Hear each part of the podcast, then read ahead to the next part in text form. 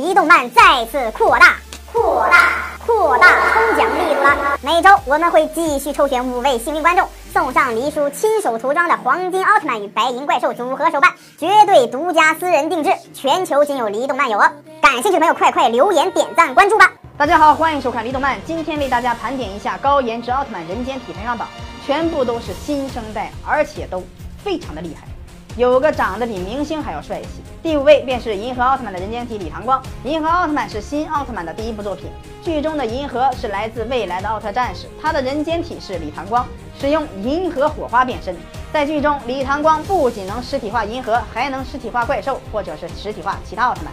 他的对手是黑暗路杰尔，在最后泰罗奥特曼的协助下打败了黑暗路杰尔。第四位是艾克斯奥特曼。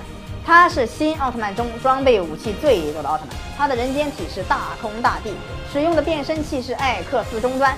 艾克斯奥特曼在战斗中失去了身体，暂时寄宿在了这个终端里。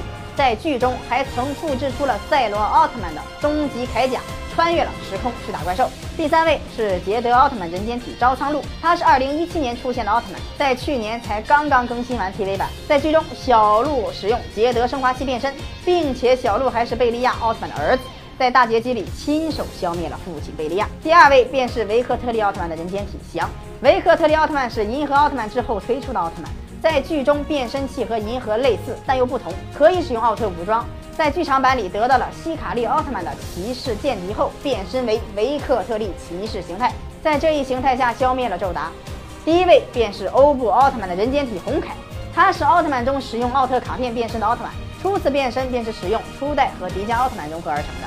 在剧中，欧布奥特曼还融合过贝利亚奥特曼和佐菲奥特曼。在新奥中，红凯的表现很好。不仅如此，他还出演过假面骑士。新生代奥特曼的人间体都这么帅，那么老奥特曼的人间体是否也颜值担当呢？